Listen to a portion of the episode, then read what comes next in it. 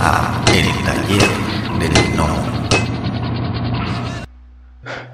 Hola, ¿qué tal mis estimados gnomos? Estamos aquí reunidos, arrejuntados, congregados, muy este, contentos porque vamos a empezar una nueva serie de episodios. En esta ocasión tenemos a un autor eh, mexicano, eh, oriundo de la Ciudad de México, ahorita me, de la heroica, hermosa y caótica Ciudad de México. Si ahorita me corregirá y me, dará unas cachetadas, en caso que no.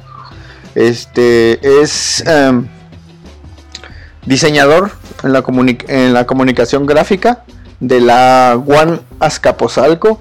Hay cuna de algunos eh, autores muy buenos mexicanos. Este ha participado, eh, bueno, es, es editor, eh, dibujante, escritor, un estuche de monerías. Con nosotros nos acompaña en esta ocasión Héctor Germán Santarriaga. ¿Cómo te encuentras, Germán? Muy bien, muy bien. Muchas gracias, Adrián. Y sí, sí, soy de la Ciudad de México. Eh, ahí nací, aunque ahorita radico en el, en el, todavía más glorioso estado de México. este, este, pero sí, muchas gracias. Pues, pues aquí estamos a la orden para, eh, para platicar contigo y, que pues que, que la comunidad de gnomos conozca un poco de lo que de este lado estamos haciendo. Perfecto, perfecto. Pues muchas gracias por, primero que nada, por aceptar la, la entrevista. Y comenzaremos con la pregunta del podcast. ¿Cuál es el primer recuerdo que tienes sobre este mundo de los cómics que tanto nos gusta? Pues eh, yo recuerdo eh, así de manera como, como muy vaga. Te, tengo ahí, ahí unos eh, recuerdos como, como encontrados, porque casi casi fue de manera simultánea. A mí, eh, pues, pues estaba yo muy morrillo en los años 80, eh, cuando eh, por un lado llegaron a mí algunos cómics de, de, Batman y, y, más o menos por el mismo tiempo, a mí me gustaban mucho los, los juguetes de, aquí se conocieron como los amos del universo, los Masters of the Universe, y que tenían la particularidad de que cada, cada figura, cada, cada eh, muñequito traía, traía eh, pues un mini cómic, como ellos le llaman, que eh, bueno, los primeros, los primeros eran más bien como, como cuentitos ilustrados y ya después ya traían este, ahora sí que todo, todo esto del cómic, ¿no? Las secuencias, los globos y todo eso. Pero sí se da como, como ocurre yo creo que casi simultáneo eso. Oh, o sea que tú fuiste de los afortunados que tuvieron de los primeros He-Mans que tenían este pues el cuentito, ¿no? Porque a final de cuentas es, al, principio eso era como que las historias antes de que saliera la caricatura y ya tuvieran vaya una una continuidad más sólida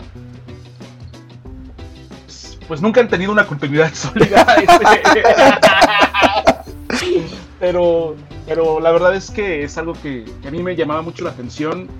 Este, pues, pues yo no sé, yo no sé si fui tan afortunado porque no, no, no tuve, no los tuve luego, luego, no los tuve todos, de hecho, pues no es imposible. Pero sí me acuerdo que mis papás, este, hicieron el, gran esfuerzo, ¿no? y, y primero, el primero que me compraron fue un Skeletor, ¿no? Y este. Y pues sí, pues era algo que me gustaba mucho.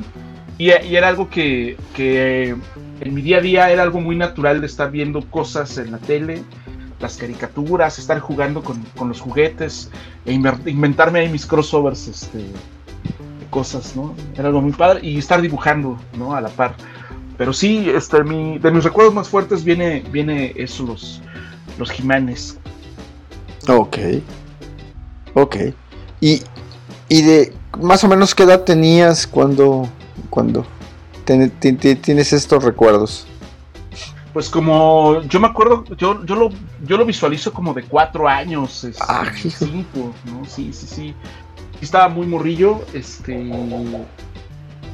Y, y, y bueno, o sea, la par, la verdad es que yo era muy afortunado porque por ejemplo, mi papá le, leía mucho y muchas cosas, ¿no? Y sobre todo, eh, eh, o sea, él tenía periódico todo el tiempo, ¿no? Y por ejemplo, también los fines de semana me encantaba tener este los, los eh, pues las tiras cómicas, ¿no? Que se publicaban los, los domingos, ¿no? En, varios periódicos, particularmente el que compraba mi papá era el, sobre todo el Universal. Ok. Y entonces ahí venía el Tarzán, el Dick Tracy, este.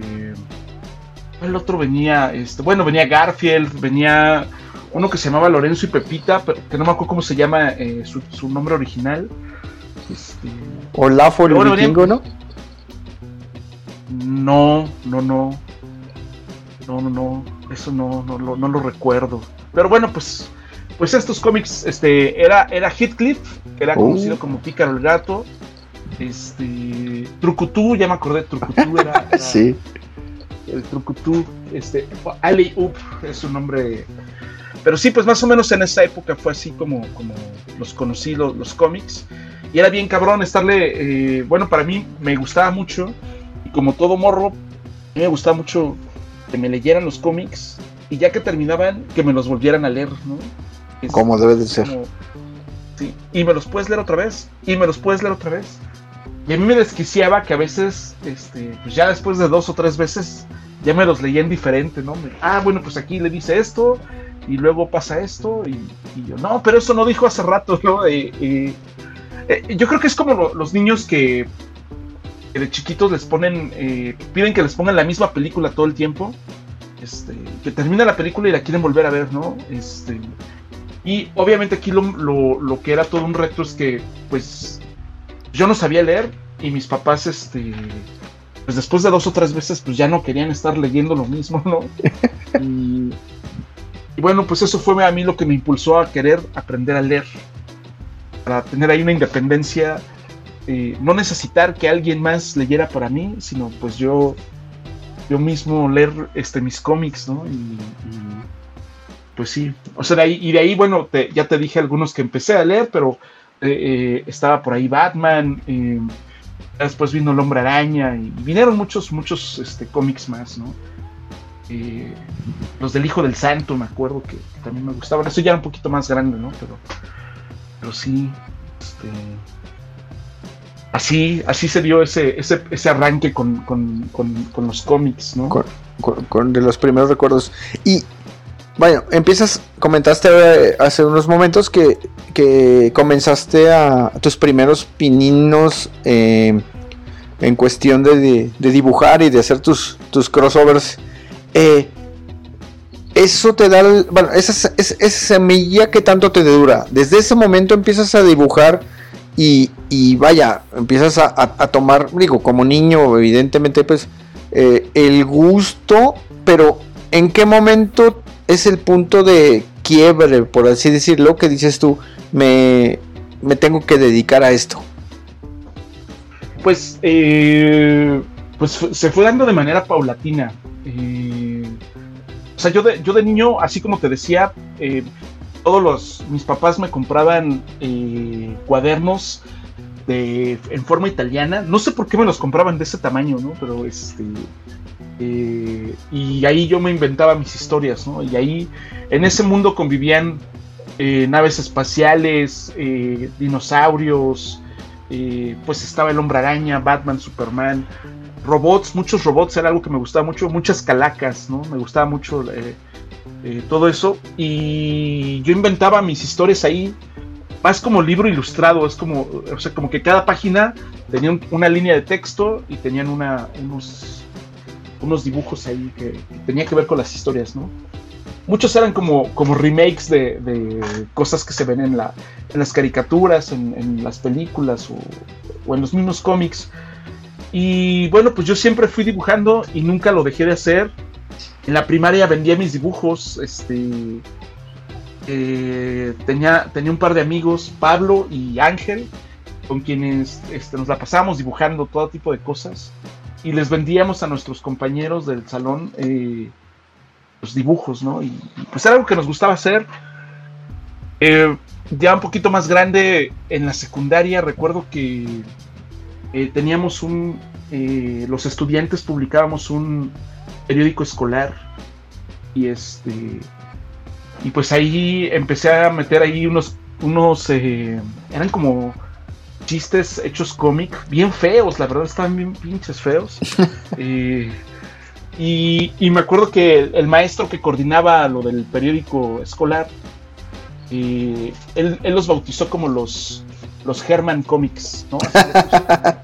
este, porque bueno, Germán es mi primer apellido, ¿no? Entonces, este, eran los, los Herman Comics y cada que salía un, un, este, un nuevo número de la... Salían un poquito, cinco o seis números, pues salían ahí algunas tiras de mis... bueno, más bien era como una página completa llena de chistes ilustrados, ¿no?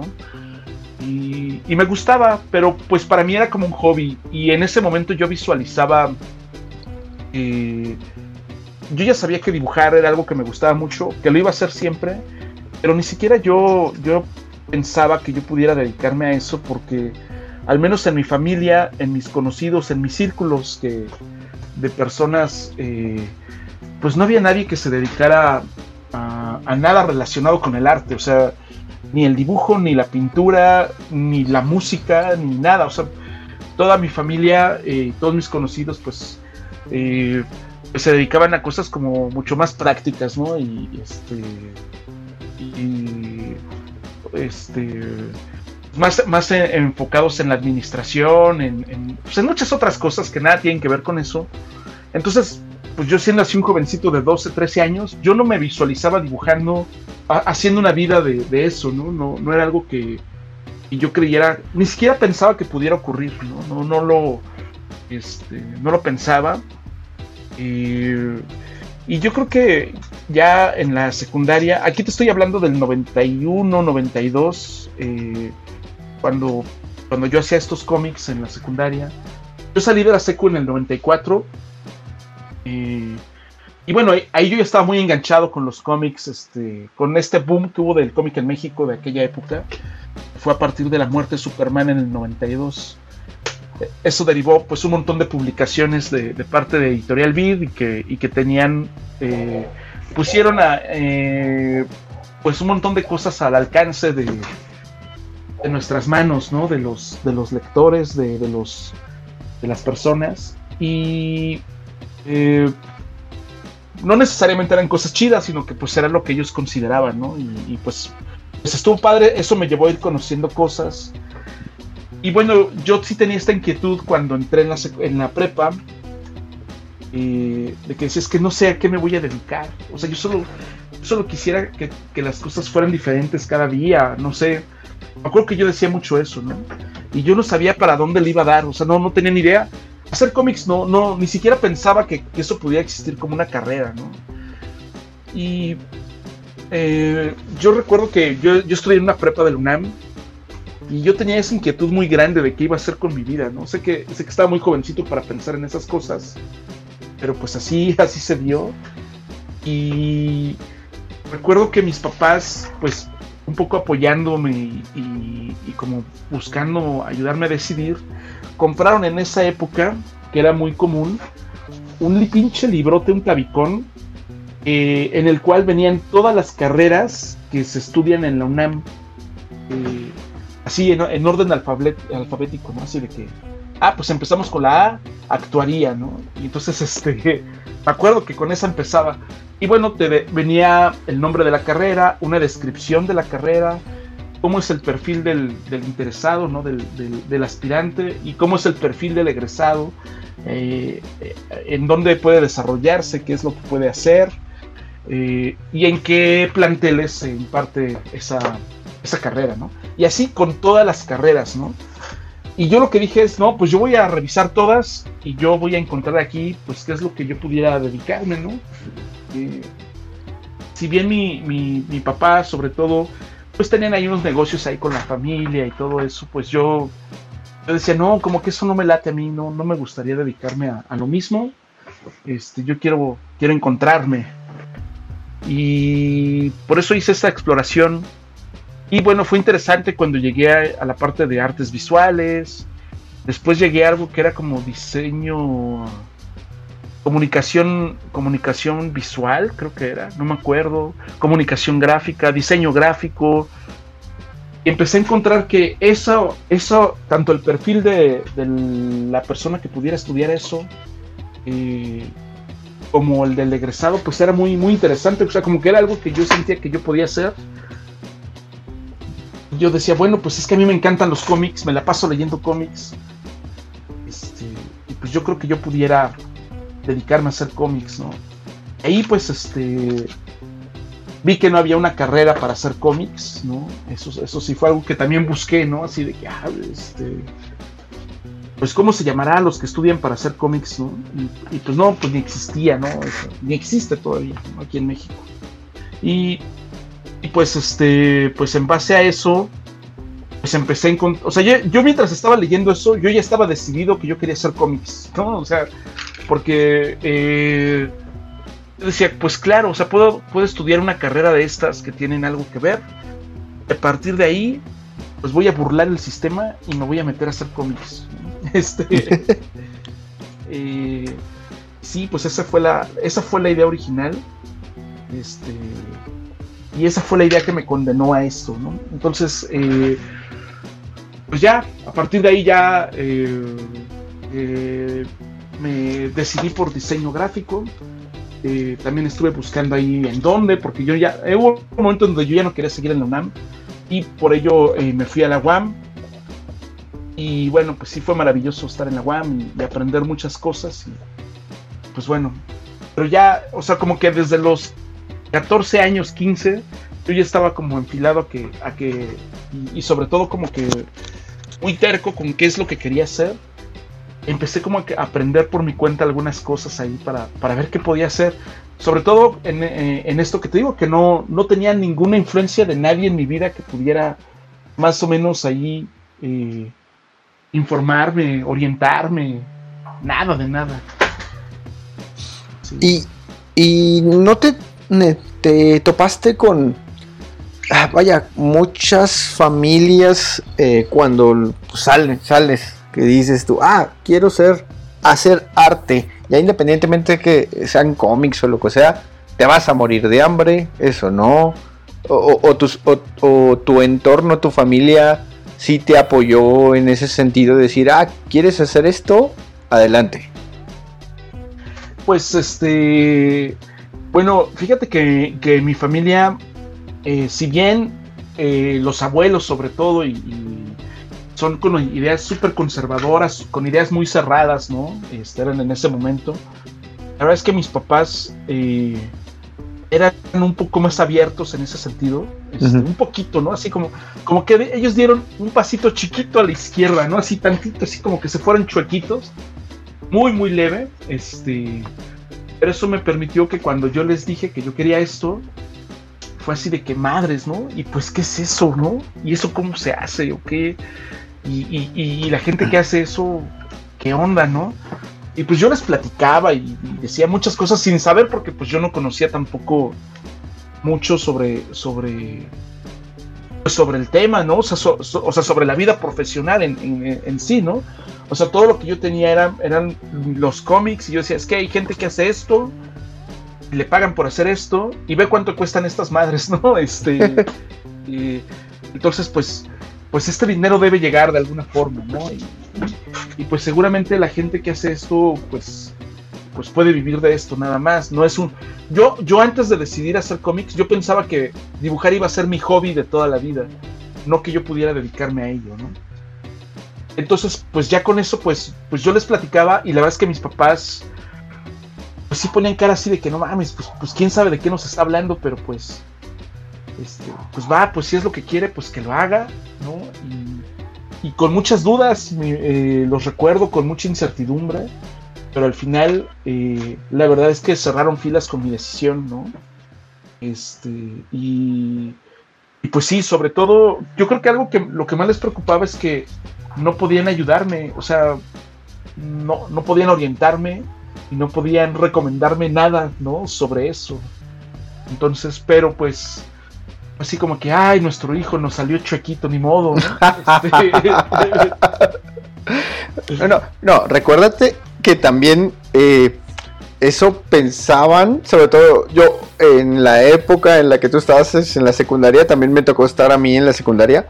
Y éramos, bueno, a mí en lo personal yo era el raro, o sea, el que compraba cómics y el que llegaba con mis con mi, eh, eh, mis cómics de novedades, el Hombre Araña presenta y, como bien marcas, ¿no? Que, que, que, salió la muerte de Superman, el boom y pues, todos me veían raro, la verdad, o sea, ya no, no es como ahora que Big Bang Theory este, glorificó la ñoñez.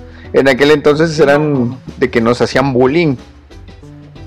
Sí, bueno, este. A mí en, ese momento nadie me hacía bullying ni nada. Este. Eh, la verdad es que no. Sí, sí, sí llegué a tener incidentes, ¿no? Pero pero sí, sí, sí paré, paré en aquel momento, pues ese tipo de cosas. Y sí lo agarré como mi estandarte, ¿no? De, esto es lo que quiero. Y este. Pues más o menos me hice respetar en aquella época con mis ideas, ¿no? Y con. sobre todo ya en la prepa, ¿no? En la prepa recuerdo que sí, este. Sí hubo varias, varios, este, pues compañeros que, que de repente sí. Eh, pues querían, querían justamente burlarse, ¿no? Como ridiculizarlo. Pero, pues no, realmente lo, pude sortear bastante bien. Y pues salí adelante, ¿no? Y justo todos estos títulos que mencionas, los de novedades editores de El asombroso hombre araña y El asombroso hombre araña presenta, y el Conan el bárbaro, ¿no? Que fue el tamaño media carta, creo que era el. sí, media carta. Y pues, estaba bien chida esa época, pero pues era difícil, era difícil encontrar este, pues, pues, material, ¿no? O sea, no era tan fácil, ¿no? Pero, pues no, la verdad es que no me fue mal. Em, eh, me fui haciendo de algunos amigos que les gustaba más o menos lo mismo, más o menos, no, no exactamente igual, pero pues eso me permitió como eh, salir adelante, no, no, nunca me sentí sí llegué, sí hubo una época donde me sentí así como que no mames, pues, pues yo como que no soy de aquí, no, no, no, como que no encajo en nada del, sobre todo en el ambiente familiar, pero, pero no, la verdad es que, eh, pues, pues fui aprendiendo ahí por mi cuenta, ¿eh? fui, fui saliendo adelante y, no me fue tan difícil encontrar un equilibrio con eso, pero sí había mucha incertidumbre de qué podía pasar en el futuro, ¿no? Y bueno, entras a estudiar diseño y no te topaste con la triste realidad de que estudias diseño y de alguna u otra manera no tiene nada que ver con lo que querías? Eh, sí y no. O sea, este eh, gracias que han llegado hasta el final del podcast. Si les gustó el contenido, por favor, denos like, compartir, suscríbanse o pónganos un comentario en la plataforma donde nos escuchen para que podamos llegar a más personas. Muchas gracias. La voz y la producción de este podcast estuvieron a cargo de Adro, a un guion de El Piedra. Para todas sus dudas, sugerencias y comentarios, tenemos la siguiente dirección de email tallerdelnomo.yahoo.com. Gracias y hasta la próxima. Este fue el podcast del Taller del Gnomo.